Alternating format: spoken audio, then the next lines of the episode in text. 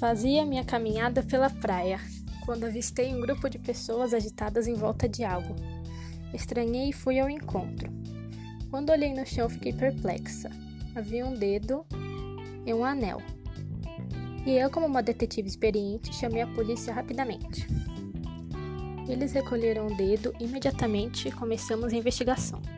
Fizemos perguntas para as pessoas que estavam na praia. Não descobrimos nada, então os policiais resolveram arquivar o caso. Mas eu quis descobrir quem era aquele dedo e por que tinham cortado e colocado na praia. De noite, voltei à praia e procurei por algo, uma pista que pudesse ajudar. Não encontrei nada. Foi aí que eu tive a ideia de procurar as fotos do dedo nos arquivos de polícia para descobrir pistas.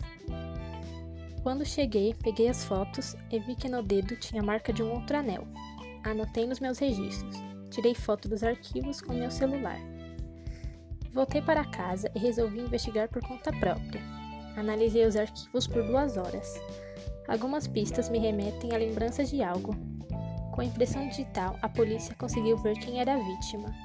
Era a minha vizinha que implicava com os outros por causa dos cachorros das pessoas da rua, que lá tem de noite.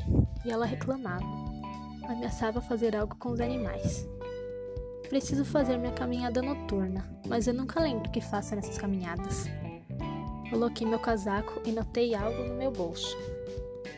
Eu preciso me livrar do anel antes que ela perceba o que nós fizemos.